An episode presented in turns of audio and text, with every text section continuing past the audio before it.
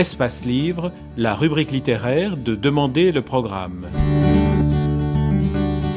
Les rencontres d'Edmond Morel.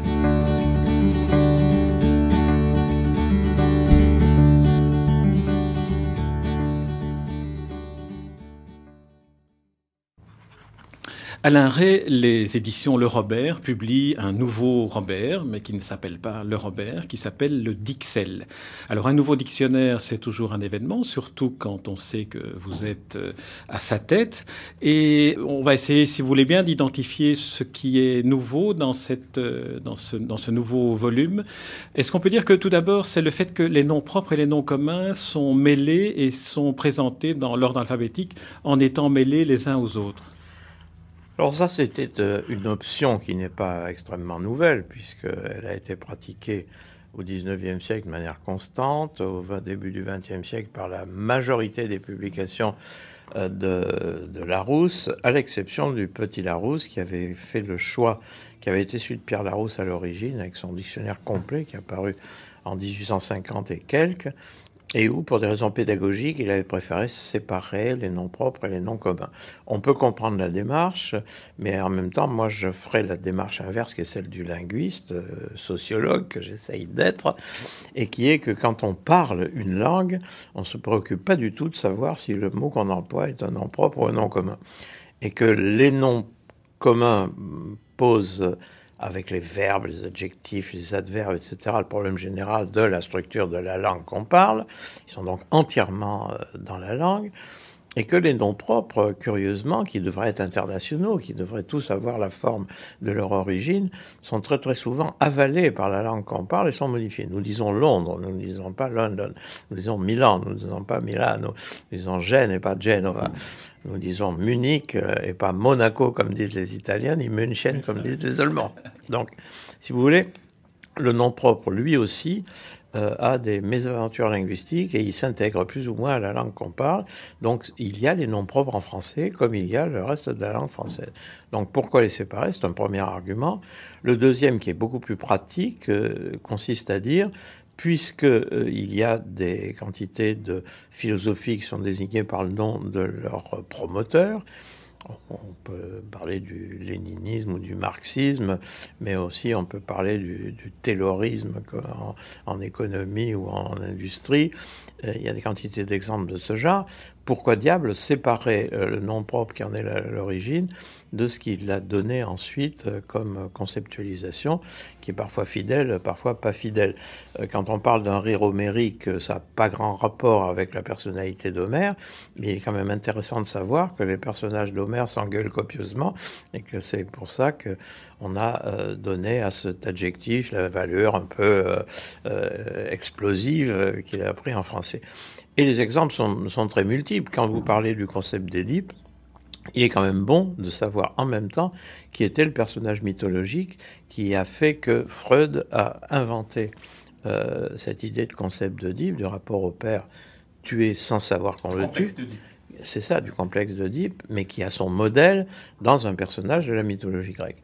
Donc, séparer les deux, mettre un, un Oedipe, euh, l'Oedipe des, des psychanalystes d'un côté et euh, l'Oedipe, le personnage qui répond au sphinx de l'autre, ça me paraît pédagogiquement pas la meilleure des solutions.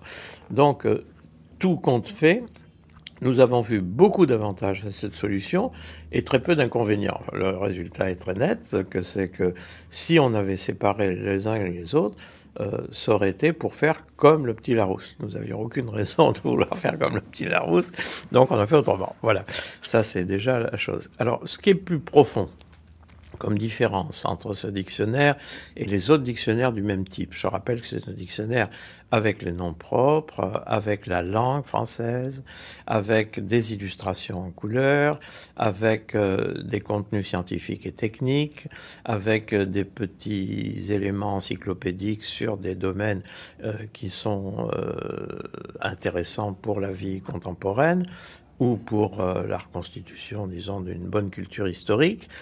Il nous a paru qu'il n'y avait pas forcément un seul modèle possible et que de toute façon, c'était pas mauvais de donner aux lecteurs de ce type d'ouvrage les contenus que nous avons développé depuis maintenant près de 60 ans sur l'analyse de la langue française. Qu'on a donc une expérience sur la langue française, sur son illustration littéraire, sur l'étymologie et l'histoire. Je rappelle au passage, euh, sans modestie excessive, que je suis l'auteur du dictionnaire historique de la langue française, qui va quand même assez loin dans ce domaine. Et tous ces éléments-là, il était bon d'en faire une synthèse qui soit à la portée de tout le monde, c'est-à-dire de gens qui veulent un livre illustré, un livre agréable, un livre facile à feuilleter, un livre où le mélange des domaines, euh, encyclopédie, langue, euh, nom propre, nom commun, etc., soit pratiqué comme il l'est par d'autres, qui sont d'ailleurs excellents, mais qui sont faits autrement, dans un autre esprit.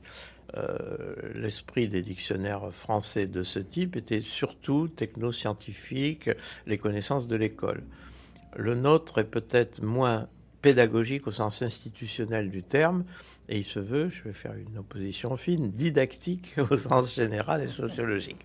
C'est-à-dire qu'on essaye de corriger les défauts de ce déversement d'informations qui accourt euh, aujourd'hui euh, en France et dans le monde et qui s'appelle par exemple Wikipédia, qui est d'une richesse infinie, mais excessive par moments et insuffisante à d'autres, et qui de toute façon n'est pas hiérarchisée et qui n'est pas totalement contrôlée. Il y a quand même un travail d'édition qui fait qu'on peut préférer, pour avoir euh, des renseignements en profondeur sur un sujet, avoir recours à une grande encyclopédie éditée je vais dire en langue française, ce sera l'Encyclopédia Universalis. En langue anglaise, évidemment, l'Encyclopédia Britannica, qui est un chef-d'œuvre dans son genre, qui dure depuis le XVIIIe siècle et qui est renouvelé sans arrêt. Et en matière de langue française, d'avoir recours à la tradition d'Émile Littré, que quand même Paul Robert a su moderniser et rendre accessible à beaucoup plus avec cette idée qui était excellente et qui était prémonitoire de l'hypertexte de l'informatique qui sont les renvois analogiques, qui fait que quand on a affaire à un mot, on est immédiatement envoyé à d'autres mots. Alors je rappellerai au passage que toute la partie langue du Dixel, puisque Dixel il y a, qui n'est pas un titre que j'ai choisi, qui est un titre de marketing, euh, soyons francs. Vous, vous parlez vraiment euh, d'une manière tellement fluide que vous répondez à toutes mes questions sans que je les pose. Est-ce que, quand même sur Wikipédia, j'aimerais faire un, une petite incise, si vous permettez. On dit, les défenseurs de Wikipédia disent que la marge d'erreur qui se trouve dans Wikipédia, qui est autorégulée en quelque sorte par les utilisateurs, est identique à celle de l'Encyclopédia Britannica ou d'autres encyclopédies. Oui, je connais le raisonnement et j'ai lu l'article en question, qui est intelligemment fait, il est valable, ce raisonnement est valable pour la partie technoscientifique. Je le pense vraiment. Euh, en revanche, pour la partie culturelle au sens large, euh, peinture, musique, cinéma, télévision, photographie, chorégraphie, euh, spectacle, etc., là, ça accroche beaucoup plus. Parce que là, les choix sont plus personnels, les cultures sont différentes les unes des autres. Wikipédia est quand même fondamentalement anglo-saxon et ça se sent. Et ça me gêne en tant que représentant d'une culture euh, dérivée du latin, euh, avec des éléments germaniques importants. Euh, c'est pas en Belgique qu'on va le nier, parce que c'est vrai que le voisinage est clair, et que nous sommes quand même le résultat en Europe, en tous les cas dans la francophonie européenne, et c'est vrai d'une autre manière pour les Québécois, les héritiers d'une tradition qui prend son point de départ à Rome. Et le, monde latin a ses traditions. En droit, c'est le, c'est le droit romain, euh, alors que l'Angleterre a la common law. C'est pas la même chose. C'est très difficile de passer de l'un à l'autre. Et nous avons des références qui sont différentes. Euh, alors, il y a une tendance à l'homogénéité par la mondialisation. Elle est parfois positive parce que ça permet d'échanger dans le monde entier. C'est le cas de Wikipédia, qui est un transfert d'informations qui est remarquable. Mais en même temps, cette homogénéité est parfois trompeuse parce que elle, euh, elle met à mal les traditions culturelles de chaque pays. Et de chaque pays, de chaque région, de chaque... Euh, si vous voulez, bon, il y y a, un cas, moi, qui me frappe, c'est que la connaissance de la culture euh, particulière des régions de la francophonie est insuffisante dans chaque région par rapport aux autres. On ne connaît pas assez bien en Belgique la littérature occitane. On ne connaît pas assez bien à Marseille la littérature du nord de la France. On ne connaît pas assez bien à Paris euh, ce qui se passe en Belgique ou à Montréal. Or, c'est très très important. Et je prépare un livre qui va s'appeler le Dictionnaire amoureux des dictionnaires. et je suis tombé sur une mine absolument fascinante, qui sont les dictionnaires surréalistes. Je connaissais le travail qu'avaient fait Breton et Éluard, je connaissais Michel Léris, ce sont des Français, mais je ne connaissais pas l'apport euh, considérable du surréalisme belge, qui, dans ce domaine, est essentiel en peinture. Ça, je le savais, je connais bien Magritte et Delvaux, mais euh, je connaissais pas bien euh, le travail de D'autremont, je connaissais pas bien le travail de... Oui, et le travail d'un type étonnant qui est un peu oublié, je crois, autant ici d'ailleurs qu'en France, qui est Armand Permentier, qui a fait un dictionnaire imaginaire avec des mots inventés très poétique, mais très bizarroïde, fabriqué avec des, des éléments qui sont à la fois euh, euh, bruxellois, grecs, latins et arabes, et euh, des mots inventés avec des sens inventés. C'est le seul dictionnaire que je connaisse où tout est inventé. Et c'est un dictionnaire éminemment poétique, qui fait rêver, qui étonne, et qui déplace complètement l'idée qu'on peut avoir du dictionnaire. Donc, dans ça a dû vous enchanter, ça. Ah, ça c'est absolument formidable. Je veux dire, c'est l'explosion intérieure qui fait que ah qu'on cherche en même temps, parce que le dictionnaire est un objet très sérieux, très didactique, très socialement euh, essentiel.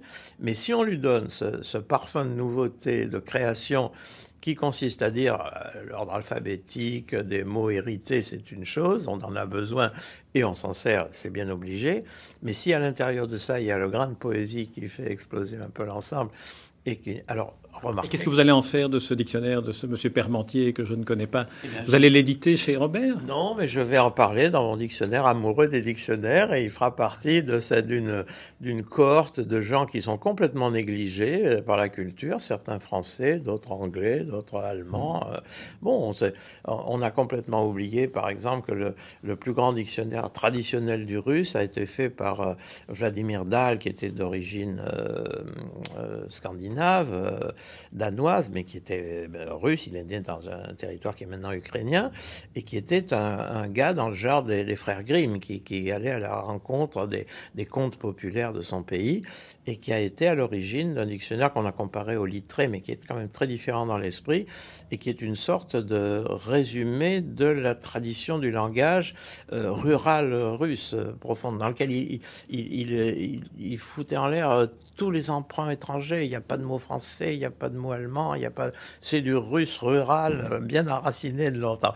Alors, ce sont des attitudes différentes qu'on peut contester. Il y a les frères Grimm, évidemment, qui sont des gens considérables. On les connaît par les contes, mais on sait moins bien quelle est leur, leur fonction à tous les deux, le frère et le frère, euh, dans la création du plus grand dictionnaire allemand de tous les temps, hein, qui est, quand même un chef-d'œuvre. Il y a le travail de Samuel Johnson, qui est en même temps un grand écrivain.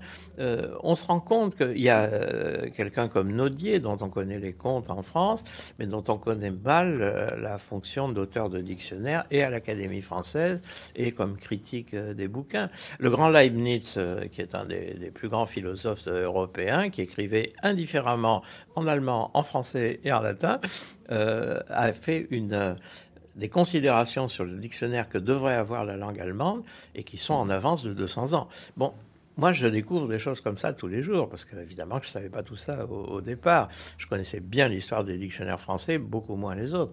Alors quand on entre dans le domaine fabuleux des dictionnaires chinois, le truc recopié par 250 copistes à la demande de l'empereur et qui a 800 volumes, on est quand même ahuri. Et on voit que cette euh, activité du dictionnaire, elle a euh, un petit peu... Euh, il y en a qu'elle a rendu fou, j'espère ne pas en faire complètement partie, mais... Vous le cachez bien, en tout cas. il y en a qu'elle a complètement abruti, et entre les fous et les abrutis, je préfère les fous. Donc là, les dictionnaires surréalistes, pour revenir à ça, montrant aussi l'apport d'une partie de la francophonie très créative littérairement, qui est la Belgique, moi, ça m'a paru très intéressant de faire passer ça dans la connaissance de la langue française. Et je, convie mes collègues euh, allemands, anglais, espagnols, italiens, chinois, arabes, euh, tout ce que vous voulez, à faire un travail comparable, parce que, évidemment, mon livre va être axé sur la langue française, mais pas seulement. Et quand je dis la langue française, attention, c'est pas la France. Alors ça, c'est quelque chose pour moi de tout à fait fondamental. D'autant plus que dans la tradition de l'Académie française, la langue française, c'était vraiment la langue de Paris et de l'Île-de-France. Et ça, c'est un peu dramatique parce que euh, les Bretons, les Alsaciens, les Occitans, euh, euh, les gens de l'île ont droit à leur expression aussi. Le français a la chance d'être varié, pluriel, et cet apport qui est sensible quand il s'agit de pays différents, il est souvent masqué quand il s'agit d'un pays surtout affreusement centralisateur comme la France l'est pour des raisons historiques. Je ne vais pas cracher sur Louis XIV, euh, ni sur Napoléon, mais euh, sur Napoléon un peu quand même, parce que je trouve qu'il est allé un petit peu fort. Euh, mais il a aussi fait du bien dans une certaine mesure, parce que l'idée de la francophonie en Europe, elle a quand même été soutenue par cet empire proliférant. Et ça, j'en ai pas mal parlé dans mon livre sur Milan de langue française, parce que je trouve que les choses seraient différentes si le français avait été resté restreint dans des frontières politiques. Le fait qu'il ait explosé, euh, qu'il soit parlé dans les cinq continents, euh, c'est un apport considérable pour nous tous, je veux dire. Et ça, euh, il faut que le dictionnaire soit capable d'en rendre compte d'une certaine manière.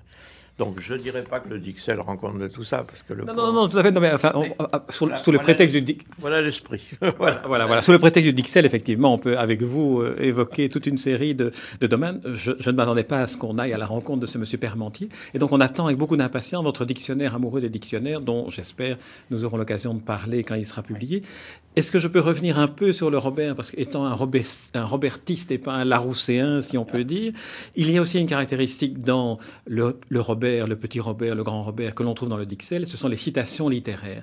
Ma question est comment les choisissez-vous? Vous avez un, un, un stock, une, une, banque de données de citations? Alors on a une, une, énorme banque de données de citations qui a été constituée au cours de l'élaboration de du grand Robert, qui s'appelait Dictionnaire alphabétique et énergie de la langue française au début, que j'ai refait par deux fois.